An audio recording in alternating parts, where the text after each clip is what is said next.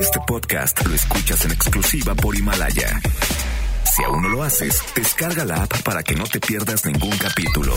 Himalaya.com. El contenido de este programa puede referirse a temas no aptos para todo público. Se recomienda discreción.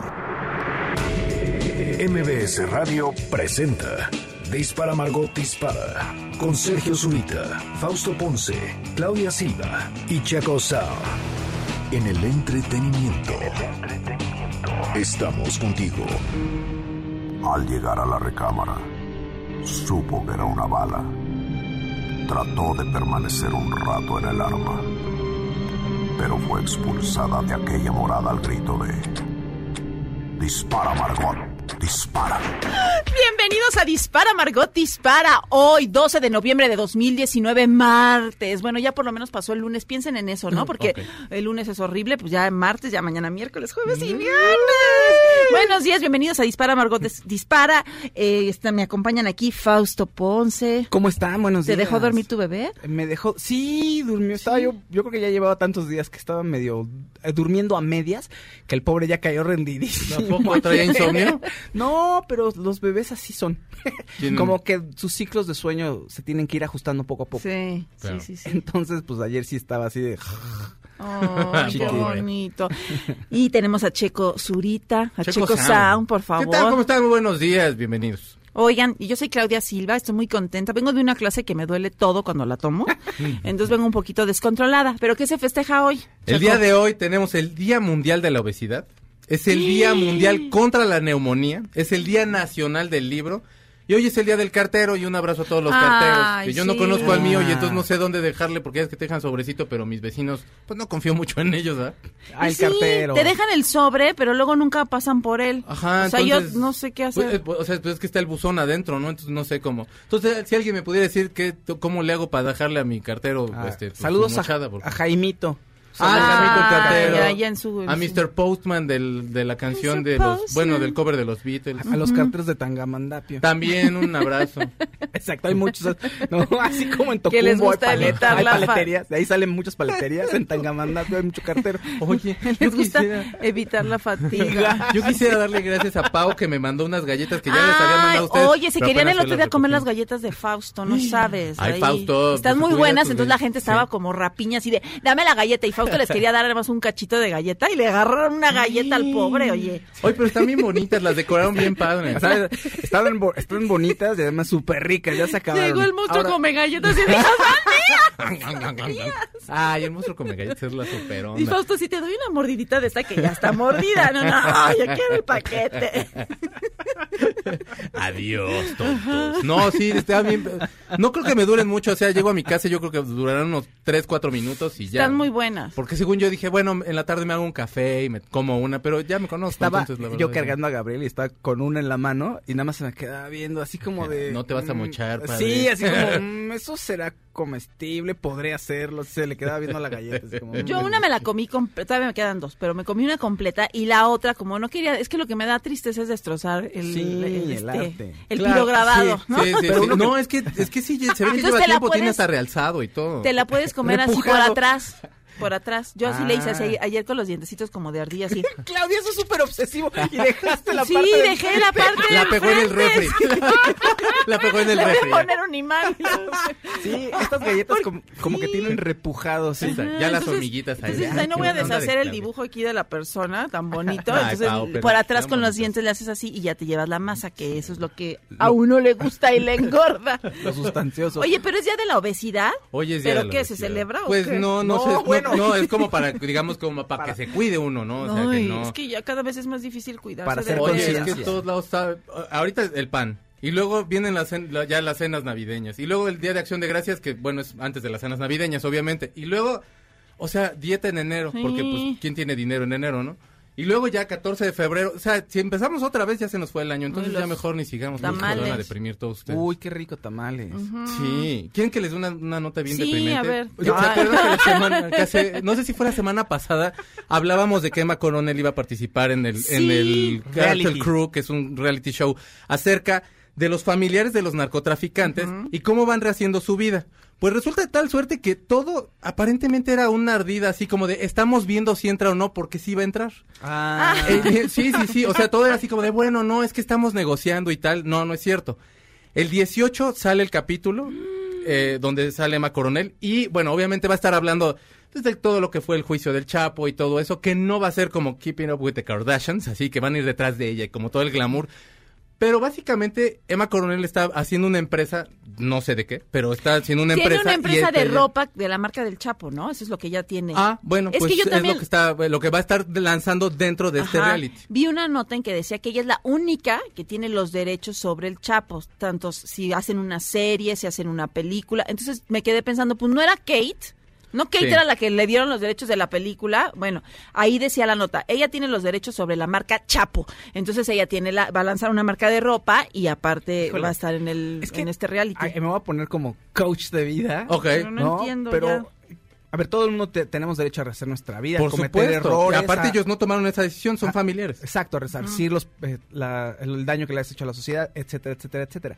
Sin embargo, siento que esto es una oportunidad de morbo y creo que es, o sea, creo que no está bien. O sea, por la cercanía de los eventos, por lo que está pasando en el país. Es de mal- es muy de mal gusto. gusto. Exacto. Sobre todo porque el cártel de Sinaloa sigue, o sea, está, sigue trabajando, sigue vigente. No sé si trabajando sea la palabra, más bien sería activo. Este, sigue activo y siguen haciendo cosas, pues. Entonces, o sea, tengo la impresión, ok, como dices, tienen derecho de, de rehacer su vida, por supuesto, quien sea. Ellos no tomaron la decisión, o sea, él, en el caso fue el Chapo que, bueno, vio y, y, bueno, él vio la oportunidad e hizo tal y tal y tal. Los demás son co- como daños colaterales en sus familiares. Pero entonces es una ventana para que ellos puedan, o sea, que ellos agarren este trampolín para, para hacer su empresa o para hacer estas cosas. A mí se me hace... La yo Sé que, yo sé que va a sonar, yo, yo sé que aparte viniendo de mí, ¿no? Pero se me hace hasta inmoral, caray. Sí, es yo como- también creo que es muy cercano, este, o los hechos que están ocurriendo en el país. Vamos, está demasiado cerca el fenómeno Sí. todavía, la, la problemática social, el horror está muy cerca de nosotros para ver a un familiar ahí casi casi como tratando de rehacer su vida y dices, ay, pues sí, qué mala onda. Pero que la rehaga híjole, en privado, ¿no? Nosotros no, ¿por qué tenemos Sí. que verlo? Porque hay gente que hasta lo va a tomar como ejemplo, lo que decía ayer Vale, que Vale Villa, que eh, te están tomando como un ejemplo a, a todos, a los narcos, y ya entonces como ya nos hacemos tan inmunes al dolor y, ya ves descabezados si no se te hace algo así. O sea, a lo mejor en otro país dirían, ¿qué, qué, cómo pueden vivir con eso? Pero Sí, aquí sí. ya lo ves así como, ah, otro, ah, hay más gentes en bolsas, ah, ah, y así. Claro. Entonces, pues los como que los... Insensibles. Ajá. pues la- es que la, la- ahora sí que la vida sigue, porque si no te deprimes y nadie hace nada, pero incluso yo creo que en, en lugares donde hay bombardeos constantes en el, en- constantes en el Medio Oriente, por ejemplo, Mm. la gente yo creo que también se las arregla Sí. para seguir adelante y para salir por el pan, eh, este, ¿no? Cuidándose de que no vaya a haber una balacera. Claro, claro, claro. O sea, tu vida la tienes que seguir haciendo. Cuando la ETA, yo creo que ya lo he comentado, porque eso siempre lo comento, porque a mí me impactó mucho. Estaba yo como muy escuincle, pero me acuerdo de una entrevista y estaba entrevistando a una mujer, la cual eh, acababa de pasar algo con la ETA. Entonces le decían que, que, que cómo podían seguir su vida y decía, bueno, pues tenemos que vivir, tenemos que salir. Estamos expuestos a esto, pues sí, pero no vas, no por eso vas a dejar de salir y vas a dejar de hacer tu vida. Y tienes razón, o sea, la gente en Sinaloa, no todo mundo tiene como este perfil, pero tienes que salir, tienes que seguir viviendo, trabajar y llevar a tu casa. El mal gusto es de la televisora, ¿no? Es VH1, ¿no? Es, Sí, son sí, sí, ellos. VH1. ellos son los que, o sea, ella también, o sea, ellos también deben decir, pues no, no quiero salir, yo no quiero exponer, tampoco me quiero exponer, pero los de la televisora también deberían de Es tener una un ventana para de- ellos, pero creo que, o sea, creo que ellos están, abu- eh, en el caso yo creo que VH1 es quien está abusando del, Claro. del morbo, nosotros a lo mejor comentándolo también, pues, pero creo que es digno de que se comente. sí, Sí, es que razón. creo que la verdad no está bien, Se hace un honestamente. se hace un círculo vicioso y estamos hablando de eso y va a haber mucha gente que por morbo lo va a ver. Salían las fotografías en, en el juicio del Chapo, de Emma Coronel, y, eh, o sea, y muchas personas de pronto como que sí la agarraban como una especie como de, como de alguien a seguir, pues, ¿me entiendes? En cuanto a ¿Como lo mejor la vestimenta y así. Ahora, sí va a ser Vaya. como el reality de Palazuelos, que teníamos mucha expectativa de verlo y que fue, resultó ser una porquería, pues ya, o sea, ya no lo volviste a ver. ¿Tú lo volviste a ver? No, Jamás. pues no. no, no, ni Entonces, ganas. a lo mejor es algo así, pues ya no, con uno que veas un capítulo y dices, no, gracias, no tengo. Dios te Pues, claro. Yo no lo pienso ver, la verdad. Pues, Porque la hay, uno verdad, de, yo no. hay uno de las esposas de la mafia, ¿no? De- Sí. ¿no? Entonces, Que creo que la lógica también son es gente que está ahí al- allegada, pero se dedican a otras cosas. Pero igual, de todas maneras, o sea, no puedes evitar eh, no pensar en que es parte de una familia de mafiosos. Claro. O sea, no se te Claro. quita eso de la cabeza, no los ves como, ah, están rehaciendo su vida o, o claro, los están separados de lo que fueron sus padres o sus parientes. No, dices, "Sí, estoy viendo unos mafiosos. Exactamente. Sí, Y estás es un- glamorizándolo de todos Y modos. es morbo, exacto, y quiero ver cómo viven ellos o los hijos de los Oigan, mafiosos. ¿y qué creen? Cambiando de... Cambia de Mm. tema. Este, Madonna me la quieren demandar, un ¿Por? fan. Sí. Porque mira, resulta que ha empezado sus shows muy tarde. Ah, sí, Madonna claro. sí, pero siempre pone un DJ allá que pues este, amenice, ¿no? Que ponga ambiente. Pero lo que eh, esta persona... puso un día ya Carmen Campos. puso algo así, por eso la quieren demandar. Una batalla. Se espantó horrible y mi esposo es cardíaco. y- Faces Battle. ya no estamos fea. La más fea mezcla mejor. Bueno, y entonces este fan de la de Madonna dice que esto viene desde diciembre, desde el 17 de diciembre que tienen una fecha en Miami, que era creo que de los de las primeras fechas que daba Madonna con este nuevo concierto que se llama Madame X, que es más como íntimo. Y entonces le avisaron, eh, bueno, avisaron que el concierto en vez de ser a las ocho y media iba a ser a las diez y media. Entonces, como iba a ser entre semana, él dijo, no, pues yo no puedo ir tan temprano, digo tan tarde, yo me levanto y soy este burócrata y tengo que trabajar. Y entonces trató de que le reembolsaran su, su dinero, no pudo, y luego trató de meter otra vez los boletos como a... a pues que A alguien los- reventa. a reventa, a que los compraran, pero perdieron valor por, eh, por el cambio de horario. Ah. Porque pues mucha gente, como era entre semana, pues tampoco se iban a desvelar, ¿no? Claro. Aunque fuera Madonna. Porque dijo, él, ¿a qué horas voy a salir? Si empieza a las diez y media, entonces a la una, y entonces luego a qué horas me levanto, y a qué Llega una, edad, el pelo. llega una edad en la que sí ya cuesta trabajo como las desveladas. Y entonces quiere que muchas personas se unan con él para demandarla porque dice que está en un incumplimiento de contrato porque cambió todos los conciertos a esa hora. Y entonces, bueno, pues que está incumpliendo con lo que, Sí, con el sí, boleto sí. que él compró, ¿no? No está, no está tan descabellado, creo que tiene mucha razón. Por lo menos deberían de devolverle su dinerito. Exacto, Sí, ya, o sea, de- ¿no? cuando compras boletos para Guns N' Roses, por ejemplo, ya- ¡Híjole! ahí sí te ponen así de, el tipo llega tarde. Axel. O sea, Ajá. Axel va a llegar tarde. O sea, Ajá. si tú aguantas vara, vas y compras. Si no, mejor ni lo intentes. Ajá. Y tienes razón, o sea, bueno, o sea, ya tú, ya tú vas Sabes. como ya Ajá. con todo el sabor de, bueno, igual una vez este hombre llega a las 12 de la noche y me da un concierto de Siento- media hora y se larga. siento que- Pero en este caso, pues... Que el- como artistas como Axel Rose, sobre todo de los 90, mm. como que cuando venían empezaron a venir a México, era como cool, no, se va a empezar tarde, ¿eh? Como si fue, te- uno tuviera que pagar derecho de piso para verlos, ¿no? O sea, en lugar de decir, oiga, pues aquí en el boleto dice tal hora, yo también me tengo que levantar temprano, luego cómo voy a regresar a mi... Me cierran el metro, como diría Checo. Ay, en ese sí, lugar tan bonito no. como es el Foro Sol, tan, Exacto. tan, tan seguro. Pero no te pasaba, no les pasaba que era, oye, pero pues, es como si estuviera yo en cadena de un entonces tengo que esperar una hora para entrar, tengo que esperar una hora para ver el concierto, Sí. porque, porque qué, oigan. Ahora, entre más grandes están, ¿no tendrían que dormir antes? o sea, pues empieza, empieza desde las 7 Madonna y Pero- ya te vas a dormir a las 10 ya. Pues solo se dedican a eso, así que entonces dudo mucho que, que digan, híjole, mañana me tengo que levantar a las 7 para dejar a los niños a la escuela. Pues mi Madonna no creo que tenga ese problema, se los han de llevar seguramente. Si es que los hijos van a la escuela, ¿no? A ver qué pasa. No, hay, he puesto varios videos que están sus hijitas ahí ayudando a la maquillar, pero pues seguro van a la escuela, tienen maestro particular con tanto dinero. Oigan, ¿qué creen? Vamos a ir a un corte, pero en un ratito regresamos a Dispara Margot Dispara a través de MBS Radio.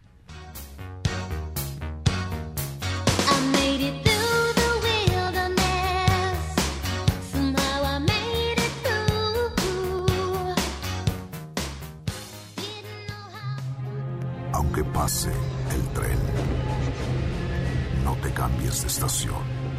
Después de unos mensajes, regresará Margot. Este podcast lo escuchas en exclusiva por Himalaya.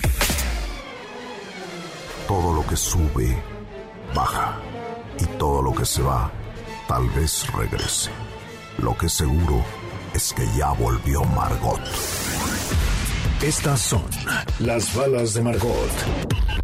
La cantante Ángela Aguilar anunció a través de sus redes sociales su gira en solitario para el 2020 y de paso pidió a los organizadores de los premios musicales que no la nominen porque siente que se burlan de ella. Ay, estamos de regreso en Dispara Margot Dispara a través de MBS Radio. ¿Y qué? ¿Cómo decía la nota? Fausto? Ángela, Por favor. Es que me estaban hablando aquí. es que Ángela Aguilar, la hija de Antonio Aguilar, de Pepe Aguilar, pero de Ah. Antonio Aguilar, no, de Pepe Aguilar, tiene, anunció que va a empezar su gira como solista, porque cuando ha salido de gira está acompañando a otros artistas. Mm. Y con su ¿no? hermanito siempre está, ¿no? Exactamente, entonces ya tiene una gira en solitario para el 2020, pero dijo como que, que no la, que a los premios, a los que organizan los premios, que no la nominen porque siente que se burlan de ella. Pero también es como... ¿Porque no gana o qué? Pues yo creo que porque Porque está, está, muy chiquita joven. o está muy Es que, joven. Mira, yo te voy a decir una cosa. A mí no me gusta ella. Pero creo que va a ser una gran estrella. Eso sí Sí. creo. Porque va muy bien, pero a mí no me gusta su estilo. A mí no me gustan los Aguilar, nunca me han gustado. Pero. Pepe, ¿no te gusta? ay, no, Canta bien bonito. ay, Ni Aguilar Camín. no. Ese es otro, pero. pero bueno. ¿De veras no te gusta? No, para nada. Ay, pero, pero tristes recuerdos, ¿no? No, no, no, no. Y sus papás que andaban en los caballos. Ay, no, no me gusta eso. Oye, la muy hija, educados sus pero caballos. creo que la y creo que tienen muy bien educados a sus hijos a esto sí, Sí. porque al otro no porque se pasó la frontera ahí a- en una cajuela De todo ahí. pero eh, este creo que ella va muy bien o sea creo que va a tener una super carrera esta niña Sí, sí. A mí sí me gusta. La verdad, tiene, se me hace que tiene muy buena voz. A mí Pepe Aguilar sí me gusta o bastante. sea yo los Creo veo y les cambio o los están entrevistando en Mendaneando y le cambio o sea, ay, O sea, no, de plano no me no interesa ni Joan. Sebastián ni ellos la Creo que- Creo que que- Joan Sebastián, yo creo que ya tampoco le interesa Yo sí mucho. eh, he escuchado a Ángela Aguilar y me gusta cómo canta, pero le hace falta algo. O sea, no te puedo decir. Madurez. Yo Está creo que madurez. empezando, ¿no? Está como Sí. dando sus primeros pasos Sí. y todo, pero sí, en una de Como esas, que- yo creo que sí puede también ser una... una Cuando una en las estrella. canciones llega el momento de, de echarle sufridera Ah. y que ahí no llega. o sea compárala con, Ya. con Frida Sofía o con Ah, no, la Chiquis bueno. Rivera que se acaban de pelear, Pues, este, eh. creo que esta niña sí va preparada, Sí, ¿no? o sea, ah. sí sabe a lo sí va, sabe a lo que va. Sí, pues Exacto. es que si te vas a llenar de polémica para subir, está caro. O sea, hijo. me dio risa un poco la declaración porque es, o sea, se siente, o sea, sí es mucha autoimportancia de no me nominen, ¿eh? Pero por otro lado, creo que sí entiendo que siente que no, o sea, es una cuestión de madurez, entonces sabe sentir que no está preparada, de sentir que se burlan de ella. Claro, es la hija de Pepe Aguilar, mira, vamos a nominarla para que Claro, claro, Eso es en su imaginación, en su inseguridad, seguro está ahí eso. Entonces, me da un poco de risa, pero bueno, es- es- dice Claudia bien, tiene buena voz y creo que en un futuro va a lograrlo. Sí, yo creo que va, va a ser muy importante. en Sí. ¿No te los caballos de los Aguilar son súper educados. Claro. No, no me interesa. Pero pues Es como lo del águila pescadora. high five, eh. Exacto. Es Es que como cuen- lo del águila pescadora. cuenta, es que miren, cuenta. estaba yo en Acapulco y entonces un señor, que se, mi mesero, que se llama David, que ya me conoce de siempre, nos llega y estamos una amiga y yo platicando y dice, es que ahí hay una águila pescadora. Y nosotros, ajá. Y entonces, pero estaba en el cielo volando, ¿no? Y yo- entonces ya la vemos así, bueno, ok. Mira, una águila pescadora. No, es una águila pescadora. A lo yo, mejor tienen sí. una vida fabulosa las águilas pescadoras. No sé, pero... Casi no se ven en Acapulco. y claro, Exacto. eh, sí, mira nomás. Pues sí, pero está volando, ¿no? Unas papas con A ver, si para cuando mí. venga a pescar me avisa para verla de cerca, porque así pues, yo nada más veo algo volando, no sé qué es. Oye, ¿ya viste el cuarto capítulo de, del... ¿En qué va? A ver, dime cómo El- va esa historia. Buenísimo. The Morning Show. Ya está en el cuarto capítulo. Es- Yo espero que yo quería ver O sea, ¿no los bajan todos del Mira, jalón? el, no, ahorita no sé si el viernes viene uno extra, pero ahorita están disponibles cuatro. Ah, O sea, yo, yo entré tarde. O sea, al principio había tres disponibles, el primero siempre, ¿no? Fausto. Y después llegó uno más. Entonces, yo creo que el viernes debe estar otro disponible, o si no, ahorita checamos. Pero, pero, pero, ya, a ver, ¿qué está pasando en The Morning Show? Es un show en la mañanero en el que al conductor principal, bueno, hay dos conductores que son Steve Steve Carell. Carell y esta- Jennifer y Jennifer Aniston. A Steve Carell lo corren por conducta sexual inapropiada dentro del foro y el programa se tambalea, entonces quieren correrla a ella, entonces tienen que reinventarse y llaman a Reese Witherspoon, que es una chica que no encaja en el molde conservador. O sea, todo el tiempo se sale de guion, todo el tiempo le gana el carácter y le gana su- pues la pasión por decir la verdad. Claro. Entonces la meten ahí y ya están al aire, ya sale el primer programa, pero la mensa pues no puede evitar decir la verdad. Entonces le escribieron un guion de que la vida con su mamá era maravillosa. Entonces, ay mamá, ¿cómo estás? Aquí está tu madre. Hija, qué bueno, yo siempre he estado contigo y cuando cocinábamos juntas y en eso ves flashbacks de la vida de ella y la mamá la trataba con la punta del pie y no cocinaban juntos. Entonces dice ella, bueno, es que no me gusta esto eh, y yo no todo es tan perfecto porque entonces le voy a mandar la señal a, las, a todas las mujeres o a todas las jovencitas que tienen que tener una vida perfecta para triunfar y no es cierto, yo yo tuve un aborto a los 15 años y todos en el foro así de Wow. ¿Lo dijo al aire? Sí, sí, sí. Y al día siguiente, tuitazos, este sí, el rating este, por las nubes, pero los ejecutivos, uno de los la ejecutivos, polémica. el ejecutivo más viejo estaban diciendo, se van a ir los anunciantes, mira lo que va a pasar. Y el ejecutivo joven, que es Billy Kudrow, bueno, joven entre comillas, Sí. que es un, nada, le- nada más se ríe. Cuando pasa un caos, ahí se ríe. O sea, le encanta ver que se, se estén peleando y que esté Ah. pasando eso en el show.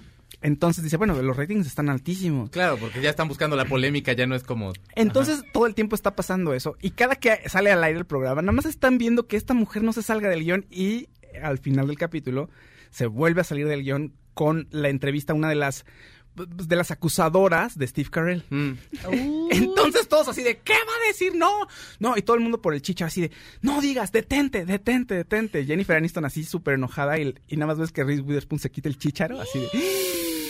Y ya consuela a la... O sea, bien por ellos, así sí Sí, es alcanza... auténtica, o ¿Sabes sea- qué Sí, tiene? sí. Sí, sabes que tiene, pero yo sé que tenemos que ir a otra cosa, pero rápido. O sea, en la serie eh, atina en ponerte un espectro amplio de todos los puntos de vista. Claro, claro. Tanto de los hombres como de las mujeres. Y de los hombres en negativo y hombres en positivo, ¿me explico? O sea, hay uno de ellos que tiene una relación con un asistente y, y él está sacadísimo de onda. Oye, yo te hice todas esas cosas, yo me estoy portando así contigo. Y la chava le dice, no, mira, la verdad es que mi familia tiene tanto dinero que si hablan te corren del programa y eso que no tiene nada que ver con la televisora, así que ni te preocupes. Entonces dices, claro, hay otro tipo de relaciones, Sí, pero hay sí. otro tipo de relaciones en donde hay mujeres que pues, no tienen por qué lidiarlo, tienen otro carácter Claro. y, y, y sí les es, o sea, la- una situación así no saben qué hacer y sufren Pero y está- el hombre abusa, o sea, y sí, o sea, una relación de poder, el que tiene el poder, pues se pasa de, de, de tueste. Claro, No, pero está padre como que ven, como tú dices, todas las aristas porque ponen al personaje de, de Steve Carell, o sea, diciendo, sí, yo me, está mal que haya andado con una de aquí o le haya dicho, pero no soy igual que el productor este, que Exacto. ese sí es un acosador, violador, no sé, ¿me entiendes? sí, o sea, sí,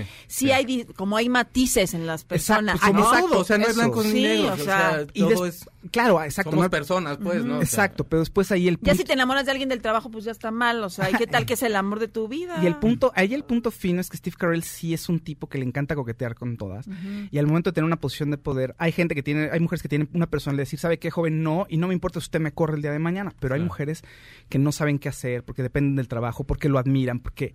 o Sí. sea, entra- entran muchos sí, como factores, en factores. juego. Sí, sí, Entonces, sí, es- sí. la serie es muy buena. Te digo, todos los puntos de vista, pero ellas tampoco son perfectas, que es lo que está bien.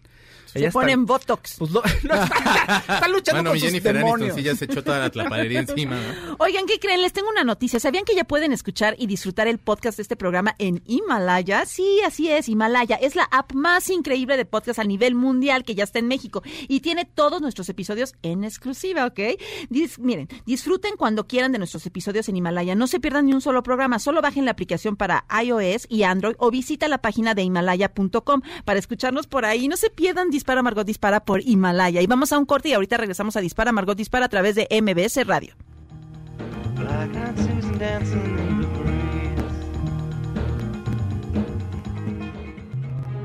Aunque pase el tren, no te cambies de estación.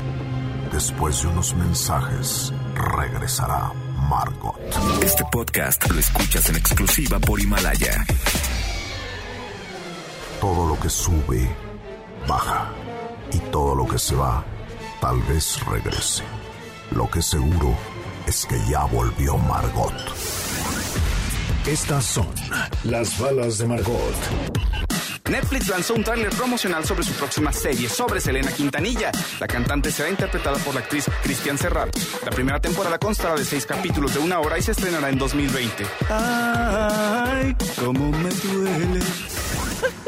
Eh, ay. Ay, ay, ay. Estamos de regreso en Dispara, Margot Dispara a través de MBC Radio. Ay, pero ya Selena también es como un tema ya muy choteado. Pues. Bueno, pero- es Cristian Serratos, es la de, de Walking Dead, una de las de The Walking Ah. Dead, una de las principales y o sea que estuvo ahí muchas temporadas y todos amábamos. La verdad ¿Ah, es sí? un gran papel, sí, y creo que le queda muy bien, fíjate, ahorita que la Sí, vi sí le va a dije, mira, Oye, a Lupita. Reyes el otro día puso un chiste que sí me reí mucho. ¿Sí lo vieron o no? No, no. es que Belinda cantó en unos premios este, una canción de Selena, Ah. ¿no? Y se veía muy bonita y todo. Y ven que, se- que siempre está con Dana Vázquez, con Sí. Danae. Y bueno, entonces pone, Ajá. pone, Ah, ya, pone, sí, sí. pone esta Con su, Lupita con su Reyes. representante. bueno. Ajá, es su representante. Y pone Lupita Reyes. Bueno, es tan profesional, algo así, algo así, palabras menos palabras. Pone, esta Belinda es tan profesional que hasta se buscó su propia Yolanda Saldívar y pone una foto de las dos abrazadas. Y yo así de no. Y sí me reí mucho, la verdad. Dije, ay, Lupita, Ay, qué maluca. Es una diablilla, mi Lupi. Ah, siguiendo con la parte de Selena nada más, para quienes no sepan, Cristian Serratos es quien interpretó a Rosita en The Walking Dead. Mm. ¿No? Rosita. Es buena actriz, Rosita. muy buena actriz. No era zombie, ¿no? Era, no. Ya luego ya se destacó como su papel en zombie. Exacto, ya después es un gran zombie, zombie excepcional. Oye, los zombies, los actores que hacen a los zombies no se aburrirían. No, porque Pues tienes que caminar chuequito, entonces Por andas así como de, ay, estoy caminando muy normal. y Corte. como Y bien. otra vez. y- Se le escurre la baba, joven, porque ya no ve que... Sí, no, la- bueno, sí debe Había ser. como entre los... Es que yo no vi The Walking Dead, pero Ajá. había entre los zombies como un zombie principal que tú dijeras, ahí viene ese de la cara, No. que tiene lo- un ojo por acá. Lo- no, en algún momento, no. En algún Sí, momento. porque luego los reconoces, ¿no? El del, el del trapo de cuadros, el del, el del pelo así. En algún momento El de lentes. había zombies que, que eran como recurrentes, o sea, que, Ajá, que o sea, exacto. pasaban una y otra vez. Sí, la más famosa es una niñita con la que se encuentra el principal Rick Grimes en la, en la primera temporada, Mm. eh, que no tiene la, o sea, es una, una niñita y aparte hay como una señora que tiene el medio cuerpo, que ese lo tengo yo un, un Medio cuerpo nada más y sí. andaba Sí. así Sí, también. así Se arrastraba. se arrastraba. Entonces, Estaba, estaba padrísimo ese.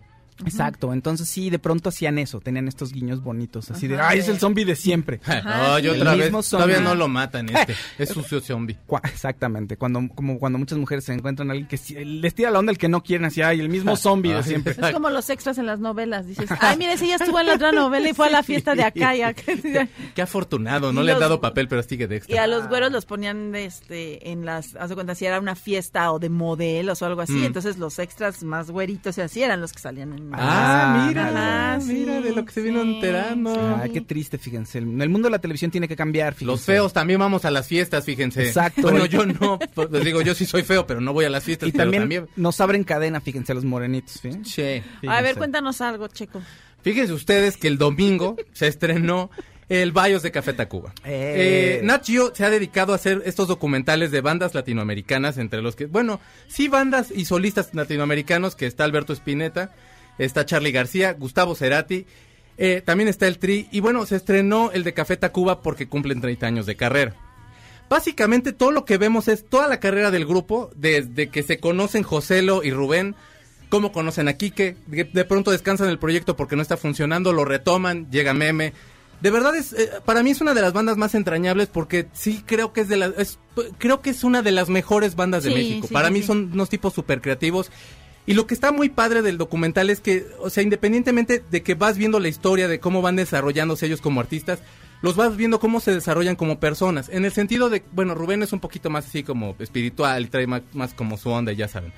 José lo se ha vuelto, bueno, siempre tuvo como la cuestión de querer escribir muchas de las canciones, María, por ejemplo, muchas de las canciones las ha compuesto Joselo, y te vas en- y, y vas viendo cómo van desarrollando ellos mismos las canciones, que uno llega con una idea, pero los cuatro hacen tal aportación que, que realmente es el sonido que, que- que conocemos de Café Tacuba y que nunca nadie va a sonar igual. En el caso de Quique, pues se dedica al diseño gráfico, le hizo la portada a José lo del disco, de los libros también. Ha- Han participado Rubén y él haciendo las portadas de Café Tacuba. Meme se ha hecho, se hizo productor. De hecho, si usted no conoce el trabajo de Meme, el segundo disco de Natalia Lafourcade que se llama Casa, es que es un discazazo, lo produce El, Meme. Oye, el no. unplug de Pepe Aguilar también, también lo produce Meme. Meme. Es, es, Y le es quedó un bien. tipo súper ducho. ¿Nunca se han peleado? Sí. eh, mira. No, porque eso también tiene mucho que ver en una banda, ¿no? O sea, Fíjate que la- una cuestión que hay en Café Tacuba es que creo que como que nunca han llegado como al roce como tal. Lo- el único, la única cuestión que te dicen ahí es que hubo un pleito en algún momento entre Meme y Rubén y se tomaron unas vacaciones. Pero realmente los documentales de Café Tacuba llegan a tener esta cuestión en la cual no hay como un conflicto. No es porque ellos no se, o sea, ellos se conocen y son personas como muy maduras, supongo ajá. como para no llegar allá, pero no son los caifanes, por ejemplo, que en algún momento en San Luis Potosí se, se iban a agarrar ya a guamazos y que Saúl le pegó como a- le pegó a la pared y se lastimó la mano. O sea que hay como miles de mitos detrás de todos ellos, que en la grabación del silencio, este, de pronto Diego Herrera voltea, según esto también mitos del Chopo todos, este, que volteó con Alejandro Markovich y le dijo, si no te callas te voy a pegar. o como en, o como en. Queen, que hay el cantante que dices, ay, ahí viene este. Sí, ya", ¿no? o Y sea- todos los demás se sientan a esperar que hace el cantante. exacto, como que en este en el caso de Café Tacuba como, como que cada uno sabe cuál es su lugar, lo aprovechan y como que lo van desarrollando. Todos saben que Rubén le caiga bien o no le caiga bien a usted. Rubén es la persona que va a conectar con todo el público y que te pone a brincar y que te hace sentir como que ese límite en el cual está el público y empieza el escenario no existe. O sea, que está- ellos son como parte de ti. Y eso es lo que es muy padre de Café Ah. Tacuba, que sí te, o sea, en el escenario sí te transmite esa magia. Eh, sale Juan Villoro, sale Gustavo Santaolalla, que es el productor de ellos. El primer, el- yo creo que el primero antes de que ellos mismos creyeran que ellos podían ser una banda fue Gustavo Santaolalla, que les ha producido Bueno, todos los discos. Ah, sí. Ganador de Grammy. Ajá. Sí, sí, sí. Hace es música. un genio ese Sí, tipo. es un genio. Hace Sí. música de videojuegos también. Bajo Fondo, que también es, es- es de Gustavo Santaolalla, que si no lo han escuchado, por Pero, favor, ¿sabes? escúchenlo. Que Sí, tengo que decirlo. Yo amo a Café Tacuba. Eh, Últimamente me quedan un poco gordos, pero en general amo su música. Y me es muy aburrido ver un documental de ellos porque no pasa nada. O, sea, o- o está muy. o- O, los documentalistas los quieren tanto que lo hacen muy a modo, o no encuentran la forma de sacarles algo, o de plano no hay conflictos en el grupo. Y entonces es. eh, lo que uno se pregunta es: bueno, ¿para qué veo todo esto si no pasa nada? Pues fíjate que aquí, en el sentido de Nat Geo, sí, sí le meten un... Sí le meten, dura una hora y media más o menos el capítulo.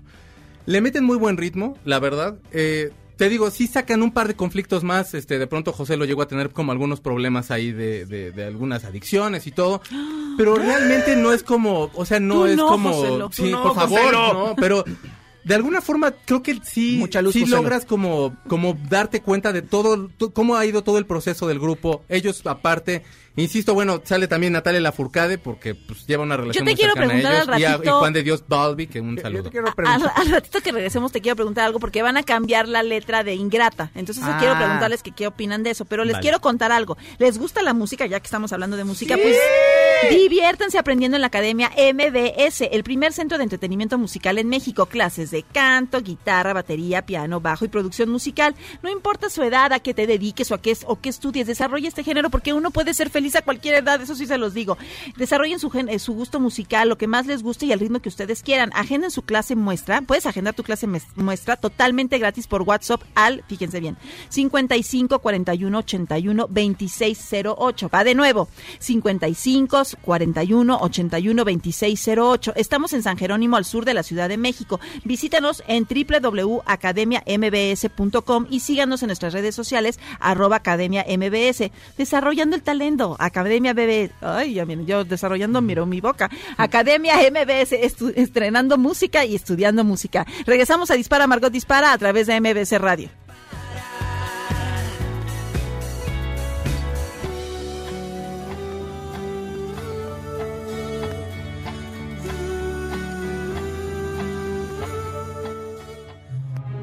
Aunque pase el tren, no te cambies de estación. Después de unos mensajes, regresará Margot. Este podcast lo escuchas en exclusiva por Himalaya. Todo lo que sube, baja. Y todo lo que se va, tal vez regrese. Lo que seguro es que ya volvió Margot. Ya estamos de vuelta en Dispara, Margot Dispara a través de MBS Radio. Y lo que preguntábamos antes de salir al corte era que se va a cambiar la letra de Ingrata, porque te acuerdas que dejaron de cantar Café Tacuba esta canción porque era ofensiva para las mujeres. Entonces, para volverla a cantar, pues le van a cambiar otra letra. O sea, le van a poner otra letra. ¿Ustedes qué opinan de eso? Ah, bueno, acá por ejemplo lo que hab- hablan acerca de las canciones y cómo las fueron componiendo. Entre las canciones que está, pues está María, está Eres, eh, Seguir Siendo, Chilanga Banda, El Baile y El Salón. Te van a- más o menos dando como un, un espectro de cómo fueron llegando y todo. En el caso de Ingrata, por ejemplo, lo que dicen es que hubieron personas que les cuestionaron la letra, que habiendo como todos los feminicidios y todo esto, eh, le- les empezaron a cuestionar acerca de lo que estaban cantando. Eh, ellos dicen que le van a cambiar la letra. Yo no sé cómo le podrían cambiar. Hay canciones que son clásicos y que difícilmente, o sea, si los reescribes, puedes volverlos a tomar igual. Es como. ¡Chamaca! No me digas que me quieres. Pero son como jingles, o sea, cuando lo tratas de cambiar ya no jalan igual. Entonces si le pones chamaca, no me digas que me quieres, pues realmente sí es como de, mm, ah, mm, no sé, No, o sea, yo no creo que, que a lo mejor funcione. También yo creo que en el contexto en el que salió en ese momento la canción No y era, el sentido ajá. que es una polca norteña, que, o sea, que es una canción de desamor, pues, no necesariamente Sí. es como... Pero, Pe- sí, O sea, entiendo el contexto, pero creo que de todos modos, el, el hecho de que la dejen de tocar no va, no va, no va a hacer ningún cambio. El hecho la de gente que... va a seguir cantando Ingrata. O sea, y- van a seguir cantando. O sea, a lo mejor ellos no la Ajá. tocan, pero yo he ido a fiestas así, de desde fiestas así de un saloncito, de bodas, de lo que quieras, hasta fiestas así con tus compas. Y la ponen y la vas a cantar. Perdón, no va a cambiar de todos modos eso. Lo que tiene, eh, eh, eso lo tiene que cambiar las autoridades dándole a las mujeres, este, más seguridad, Claro. eh, este, no sé, de otras formas, pues. Pero realmente el hecho de que dejes de cantar esa canción o la canción de Molotov que es que, que, que todo el mundo que entonces, habla acerca de la homofobia y demás. Creo que si la dejan de tocar, de todos modos no hay mucho cambio, Fa. No, eh, o sea, entiendo lo que dices y entiendo lo- la postura del grupo que... en- mira, cuando dijeron eso de la canción dije, ay, qué exagerados. Pero la, la oyes eh, a la luz de todo lo que ha ocurrido en los últimos años y sí saca de onda la, la frase donde dicen que le va a dar un par de balas para que le duela. Yo, es sentido Ah, figurado, ¿sí es... le dice eso? Sí, es Sí. sentido figurado, es despecho y lo que quieras, pero sí saca de onda. Entonces entiendo que la, que la quieran dejar de cantar. Ahora, por otro lado, finalmente es una obra de arte y, y el arte, eh, pues a veces Tiene refleja cosas, des- sí, y refleja cosas muy desagradables también. Sí, sí, sí, no, sí. es parte de que el arte saca un lado del ser humano para que todo el mundo lo vea, para hacer conciencia y para que haya un cambio. Entonces, pues de alguna manera podrías ver la canción así, o sea, es un Sí, cierto no es actual, o sea, no, Es un- no Tiene le hicieron- 25 años que salió ese disco. Sí. Es un cierto 25 tipo- años. A mí y de todos modos, esta, esta canción ¿A ti te la tiene 25 dedicaron? años. ¿Sí, de veras? Sí. Un, novio que tenía en el ITAM, pero no Ah. por mala onda, me la De juego, de juego, de de juego. juego. Pues me daba risa. Pero hace 25 años, perdóname, pero hace 25 años ya había también, o sea, ya habían también agresiones hacia la mujer No, y ya sí, había todo eso. Ahorita ya hay una conciencia en la cual estamos más abiertos y todo, pero tiene 25 años. Claro. Si tú ves las películas de Pedro Infante, la que sea, ojalá que nunca digan, ay, pues vamos, ya no hay que verlas nunca. Pero de verdad tiene un contexto que de pronto es de, híjole. Sí, muestra cosas Hay una parte en la toda máquina que le dice este Luis Aguilar a Pedro Infante, ahí está tu mueble, Pedrito, y es su novia. Sí, entonces, e- exacto, ¿Sabes? el arte muestra cosas desagradables y en ese sentido habría que ver Ingrata como el producto de una situación o de un pensamiento que no tiene por qué ser aceptado y sin Claro. embargo está ahí presente, ¿no? Es de Y- la cultura de ese año. Sí, y también, pues el arte finalmente es lo que hace, eh, pero entiendo la disyuntiva y sí se oye raro, yo, yo, o sea, a mí me cuesta trabajo como cantar la canción cuando llega a esas partes. Claro. Pero bueno, en fin, eh, pues a ver qué deciden. Ahora, Molotov se el- le dio la vuelta diciendo, no, no es un grito homófobo. Y tú, no, sí, sí, o sea, pues sí, sí, sí nace de eso, o sea, sí tiene un contexto de homofobia. ¿Y Lo que sí pasa la es siguen que, cantando? Sí, Sí. lo que pasa es de que lo disfrazan como que no. ¿Por qué? Porque la palabra de, de pronto ya está muy aceptada y, y también ya tiene una.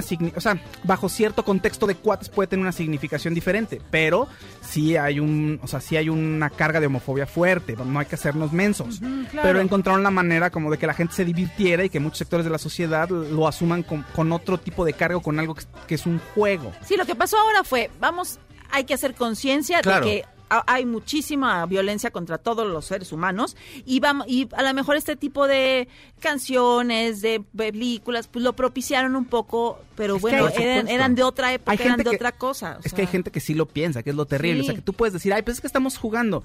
Pero de pronto te das cuenta que sí hay gente que piensa eso, que, que a las mujeres Por supuesto habría que puedes darles tomar ese- de bandera. ese par de balazos para que les duela. O sea, sí hay gente que lo cree, que eso es lo más horrible. Pero Pues yo no he sabido de gente que escuchando esta canción hubiera hecho algo así. no, no, no, pero hay, no, no la escuchan, pero hay, o sea, nada más hay que ver las Aunque sí hay una ¿no? cultura. Vaya, sí, sí, sí entiendo lo que dices, pues, pero O me sea, refiero no- a que, ok, entonces, sí, sí hace falta esta reeducación o este, esta concientización, en la cual nosotros una- tenemos que Ajá. estar como más, sí, a lo mejor, a lo mejor un poco sensibles o un bastante sensibles hacia el, hacia el mensaje que se da, Pensar lo que dices. pero de verdad es, de- la verdad es de que esa canción no va a educar a nadie. Esa No. es la, la educación te la van a dar en tu casa. Es, es un punto importante el que dice. O sea, eh, que la gente lo piense no quiere decir que la canción favorezca el pensamiento de alguna manera, pero sí hay gente que lo piensa.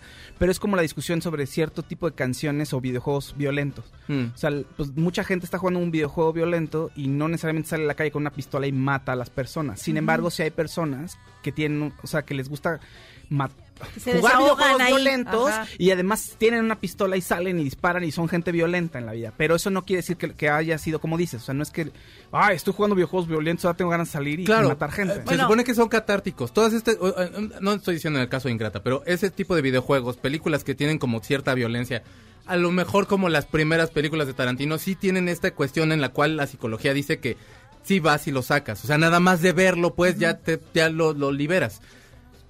Pero entonces, ¿a qué, ¿a qué vamos? A que entonces el arte ya no puede tener ningún tipo de, connotación de ese tipo, porque entonces no va a faltar el loquito allá afuera. El Sí, sábado yo hice un claro, programa de claro. Marilyn Manson, y entonces a Marilyn Manson le echaron la culpa de los chavitos de, Colo- de, de- de Colombia, Ajá. que fue- fueron unos chavitos en la escuela, mataron a muchos de sus compañeros, se mataron. realmente todo el mundo decía que era por culpa de la música de Marilyn Manson, porque entonces él fue el que incitó. Perdón, o sea, sí hay una cuestión en la cual él tiene una libertad artística. Y, ok, a lo mejor el mensaje no es el mejor, pero la responsabilidad no es del artista, es de la persona con la que te, que te, que te, te dio crianza, ¿me Pues entiendes? ahí está la película de Guasón, que todo el mundo decía, no, es que nos van, sé qué. Ahí está la película y la película no hizo caso de ninguna de las advertencias. O sea, está ahí, Y- es un producto y ahí está, y a todo el mundo le maravilla. Y las notas que llegamos a ver al respecto de, bueno, hubieron unos fulanos que se pararon en el cine de Francia, por Ajá. ejemplo, y que gritaron tal y cual cosa. Son como casos aislados que van a hacer ruido, por supuesto, porque están esperando que ese ruido exista, ¿no? Claro, no, sí, totalmente de acuerdo. Pero insisto, el arte tiene que retratar realidades y dentro de esas realidades hay realidades que no nos gustan y que son horribles. Bueno, ayer una de las realidades, es que yo vi una noticia y la pasaron ahí en la tele, que un hombre de Toluca, bueno, la novia no aparecía, no sé qué, entonces fueron a como a revisar su casa y vieron que el pasto estaba como movido, el de su casa, o sea, la, tierra, y entonces eh, excavaron y había dos cadáveres de mujeres ahí, de Órale. sus- parece que sus novias. Ah, pues, Con esta bonita noticia nos despedimos de la primera hora de Dispara Margot Bueno, Dispara. Bien. Pero ahorita regresamos con mucho más diversión Mucha al luz, ratito, sí. mucho amor. Sí, a través de MBC Radio. Ahorita regresamos, no se vayan. Sabes que estoy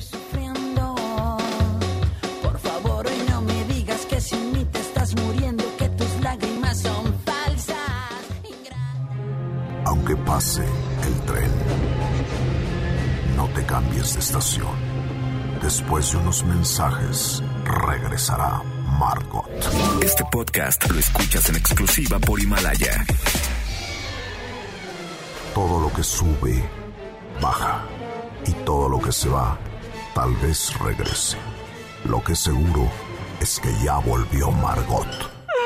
Estamos de vuelta, dispara Margot Dispara a través de MBC Radio en nuestra segunda hora, pero es que estaba pensando que hoy es 12 de noviembre de 2019 y ya falta bien poquito para que sea 25 de diciembre, fun, fun, fun, 25 de diciembre, fun, fun, fun, el niño Dios, no sé, ni- ni- ¿te acuerdas que lo que Yo no me que sí, sigue cantando esa- después? Esa Ajá. parte no me la sé bien, pero Es me como- quedo con el fun fun fun. Bueno, estoy aquí sí con el, fun. con el fun, fun, fun de Fausto de Ponce. Fausto Ponce. ¿Cómo están? Buenos días. Fun fun fun.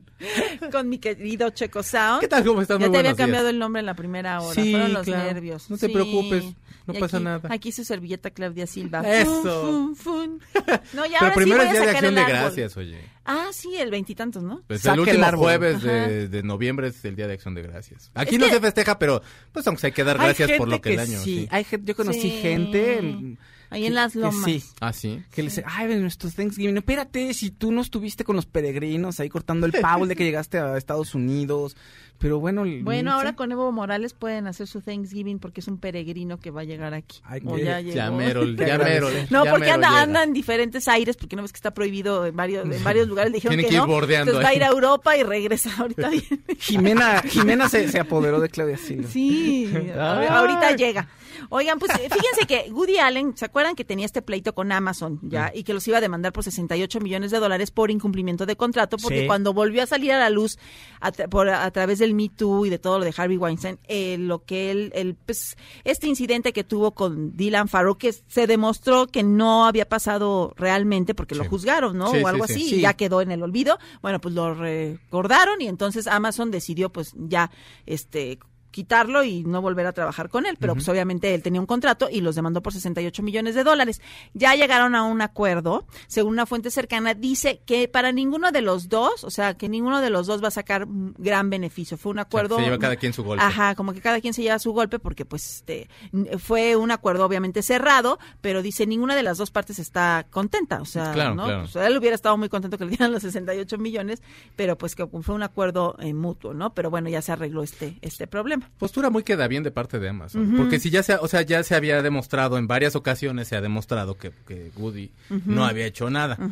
Entonces, como, o sea, como que todo es como por, o sea, obviamente todo esto como que se vuelve a tomar uh, fuerza por lo del Me Too y todo. Y él lo que dijo, no. ustedes ya sabían esto cuando me contrataron, no era, no, Claro. no, no salió ahorita de que lo destaparon ahorita, ya lo ya había pasado Pero- y ya, queda ¿no? bien. Pero, en, o sea, a raíz del movimiento, Claro. queda mal decirle a una mujer, no, no es cierto, o sea, desestimar un caso, ¿no? Claro. ¿Qué es lo que hubiera pasado si le dicen a...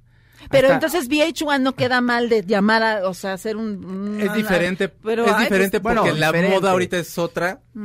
¿sabes? Sí, pero, pero porque todo es- va como respecto, como te va dictando la moda. Entonces, ahorita la moda es como Sí, la esta. hija de Mia. Farrow, o sea, hubi- vamos, es- no está bien decirle, ay, no, no es cierto, lo que tú estás diciendo, todo lo que sacaste es mentira, Ajá. ¿no? Pues por lo menos, o sea, se lo dice el, el hermano, ¿no? Sí, se lo Amazon dijo. dice, por lo menos lo escuchamos entre y, ellos. y- e hicimos algo, ¿no? Tomamos Sí. cartas en el asunto. Sí, o sea, entre la familia sí se dicen que sí, que sí es cierto, que sí están mintiendo, que bla, bla, bla.